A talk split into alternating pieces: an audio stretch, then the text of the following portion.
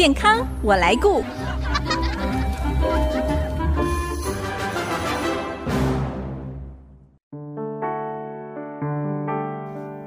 听众朋友，大家好，我是王淑荣，欢迎收听《健康我来顾》节目，一起关心你我的健康。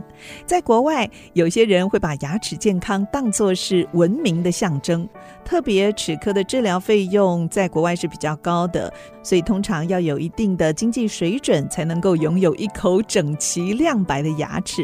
所以有人就把牙齿看的是比脸蛋还要重要，因为这是关系到面子的问题。今天牙医视角看世界单元要从时下炫富的黄金、钻石假牙来聊一聊，目前选用假牙各种不同材质的优缺点。我们现在就一起来听新竹日光斐丽牙医诊所院长马瑞红医师的分享。牙医视角看世界，马医师您好。主持人好，各位听众朋友，大家好。马医师，之前我看到一则新闻哦，说杜拜的牙科医师为了要满足各国土豪的时尚需求哦，所以推出了用纯金和一百五十六颗钻石共同打造的假牙。哎，你有看到这个新闻吗？有，那叫真的是叫金光闪闪哦，真的是，是真是非常刺眼。这是我们普通人家是想不到的，是贫穷限制了我们的想象啊。那其实是，那杜拜真的是富到流油啊。哦、那常常听到有时候国外开会看到一些杜拜的医生，我们都喜欢去跟他聊一聊他们的一些，对我来讲是奇闻异事的牙科治疗过程。哦、那这种材质黄金。加钻，这个是听过，但是甚至看到这个新闻，看到那个照片，真的是让我瞠目结舌。我们先不管它的价钱哦，每一套至少要大概四四百多万，嗯，而且是黄金牙，然后还有钻石牙，钻石镶在上面。我觉得它这个牙齿很重，很重，下巴会很重。我们知道以前是有黄金假牙，但是呢，钻石镶在牙齿上，我觉得很难想象，哎，安全吗？这是把牙齿破坏掉，镶在牙齿上吗？呃，应该是这个案例是因为它是做一个牙套，就所谓牙冠，啊，上面可能在不是咬合力量的地方，啊、哦，镶、呃、一个，牙在侧面镶一个钻石。你在咬合面的话，哦、在假牙上、啊，对，在咬合面这样钻石硬碰硬，那那个五克拉吃到明天剩一克拉，那太可惜了。其实这样的概念，其实我在十几年前哦有做过。哈，在台湾呐、啊？对，但是我们粘的。是像我们这种女生去饰品店买的那种 bling bling 的水晶钻、玻璃。对，那那那时候的适应症是有时候一些 teenager 或是大学生去 party 啊，或者去玩开个吧，想要稍微装扮一下，然后我们会就会在它的明显的地方，比如说门牙或是犬齿、侧门牙前面这六颗牙，是我们帮他镶个一颗或两颗。然后他笑起来的时候，拍照的时候亮亮的，哦、他觉得这样很有个人的特色。但是那个是暂时性的，也就是说，可能 party 结束之后，他可以自己抠下来，或者然后回来让我们把它抠下来。嗯，哎，这是有这样的作用。但是把它固定在嘴巴里面这样吃，那我想他。可能也都不敢刷牙了，怕把钻石给刷掉了。连吃东西我都觉得会很紧张哎，会不会不小心就把那个钻石吃进去啊？对对，所以他这个哦，杜拜的牙医师哦，想这个噱头主要是炫富啦。哎，绝对 是，绝对是，应该是炫富的成分比较大。绝对是。嗯，那我想请教一下，用黄金拿来制作假牙，会比现在常用的全瓷罐要好吗？因为很早以前就已经用贵重金属来做了，对不对？哦，讲到假的材质哦，那有没有时间让我讲一下我我对假牙材质的这种我们讲它的 history 历程哦？哦，可以吗？可以啊，当然可以啊。那我讲老话一句，我喜欢到世界各地的博物馆去走一走，大家看的东西不一样，有人喜欢看画，有人喜欢看。啊，艺术品，有人喜欢看雕像，我喜欢看我们老祖宗的牙齿。啊，牙齿哦，对，是看他们的骨骸吗？对，骨骸的牙齿，然后有时候甚至会有一些一两颗牙齿被拿下来，我就去观察。哦，那我有一次我记得是在欧洲，那是哪一个博物馆我倒给忘了，看到一个老祖宗遗骸上面有一个，哦，他特地做一个 mark，有一个是牙齿的齿槽里面有一个不像牙齿的东西，哎。对，怎么会在那里面？哎、欸，它可能是那种动物的假牙，把它磨成尖尖的，把它插在里面，就装在牙齿。对对对，但它旁边，它我觉得插在里面应该是个仿品，那不可能插那么久。对，它旁边真品是在骨骸的旁边，嗯，它只是示意说是可以插在那里，是是这样子的，所以应该是动物的这个骨头或是动物的牙齿，把它磨成适当的形状。哇，那这个是最早的假牙了。对对，它不是插着，它是绑着。哦，是绑着，哦，利用一些把它绑着、靠着，有时候也有也有看过插着的，在埃及，它是插的是第一个人工植牙，也就是说这样讲就是说，人类的假牙好像自有人类以来，这种缺牙好像不单是我们现在了，假牙的需求我们老祖宗也有需要，是是。我们刚刚讲到老祖宗最早是用动物的牙齿啊，或是骨头。嗯那曾经有一段时间哦，就在二战之后，其实蛮灰暗的。我听讲的有点难过。怎么了？那很多大概在中世纪的欧洲哦，啊，他们也是会缺牙啊，他们找不到适当的这个材料来当假牙的材料，是有人用象牙，有人用海象的牙齿。哦、那我听说，我看看的书哈，说这个华盛顿总统他戴的假牙是用象牙的材质。嗯，去做的，而象牙材质戴戴久，在嘴巴里面听说有一个不好的味道哦。对对啊，所以他都听说是用红酒 把它泡在红酒里面。嗯，我想他应该是个人喜欢喝酒吧。对，吸个两口还有酒的味道，所以这是有有用动物的这个牙齿牙齿来磨的。对，那在中世纪的欧洲，他用死掉的人的牙齿啊。去买这种死掉人的牙齿，然后再放到磨一磨，然后然后他缺牙的地方，他们是用金线，有钱人是用金的线，是，然后穿过这个那个买来的牙齿，打个洞穿过去，然后把它绑在你自己的这个像牙桥一样绑在缺牙两边，把它绑起来。嗯，这是一个，那个就是活动式的假牙，我觉得就是第一代的牙桥吧，固定式的，它是用铁线。就把它固定在针齿上。那华盛顿那个是。全口活动式的，它只是它的上面假牙的材质，它用的是象牙，是，是，那很重。那有些人看你缺牙的方式嘛，一样嘛，是活动式的还是固定式的？嗯。后来大家觉得说，那我是王公贵族，我有钱人，为什么要用死人的牙？对。所以开始买活人的牙。啊，活人牙怎么买啊？啊，就是假设你今天经济条件困顿一点的，那我想，哦，我举个例来讲，卖器官那对对，差不多啊。我孩子要念 念书，或是我要出远门没钱，我就要拔两颗牙来卖。哦，这是活人的牙。对。到后来二战之后，因为很多年轻的士兵为国捐躯，是，所以就很听说啦，大量的这个牙齿被取下来之后，把它装在这个所谓的我们活动式假牙上面，就像买鞋一样，利用真牙做一套，然后再去再把它装到病人的嘴巴里面去。所以那一段时间我们叫它滑铁卢牙，这是蛮听起来蛮悲伤的哈。对对。那。到近代开始有，其实，在十九世纪吧，还是最早在列支敦士登在法国那边哈，或是列支敦士登就在欧洲地方就开始发明了瓷粉。啊，是，嗯，瓷粉已经发明将近两百多年了哦，所以那时候开始有瓷牙，对，造福人类了。但是瓷牙它不够硬，它只能做在表面，像油漆一样放放放在金属或是一般牙的表面哦，本来增加颜色，所以基底还是以金属为主。所以金属牙其实在假牙界哈，其实假牙的历史来讲占了一席之地也蛮久的。对，因为在我小时候，我看到很多叔叔伯伯，我想他们不是为了炫富，就是大金牙，是因为它耐咬，对，然后它便宜。因为就是可能讲我们讲是镍啊，或是阿鲁米。啊哈哦，那阿鲁米那更有趣，我看过它，就像我们现在帮小朋友装那个乳钢牙冠一样，就大人拿就拿一个大大小小的套一套，OK 之后就把它敲打进去。哦，是，然后用一点点粘胶哦，我都觉得以前在装牙，所以以前不叫，以前真的叫装牙镶牙，是镶上去敲上去的。然后一直到后来才有全瓷冠的这个发明。哎，那您刚才介绍了这几种金属的材质哦，它们这材质上有没有什么差别呢？优缺点？天差地啊，天差地啊，天差地！哇，你像美国的嘻哈风啊，他们真正的有钱人，他们是真的把他赚来的钱买黄金，买黄金，然后请人他请牙医师或者请就牙把把它铸造成。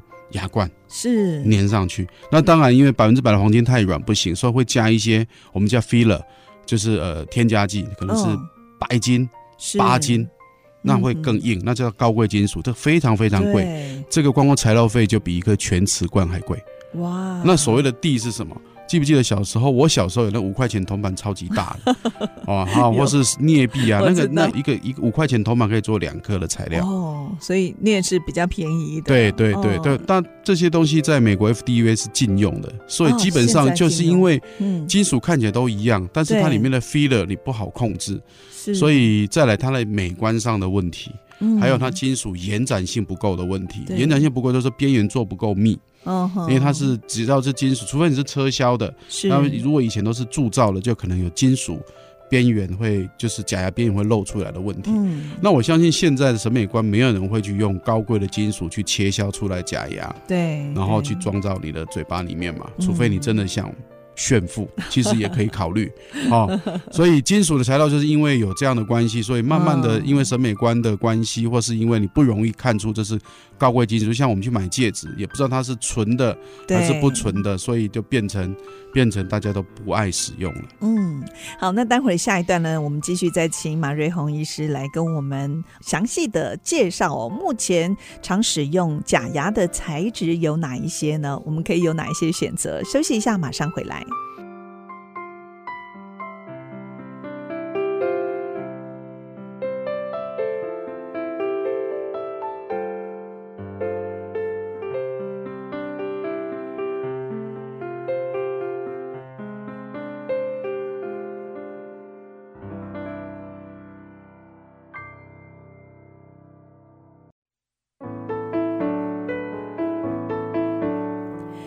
您现在所收听的是 ICG 逐客广播 FM 九七点五健康我来顾节目，我是王淑荣。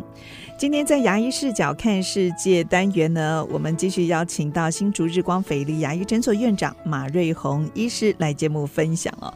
我们刚才从杜拜的牙医师呢，呃，为了要让土豪能够满足时尚需求，所以推出了钻石还有黄金打造的假牙。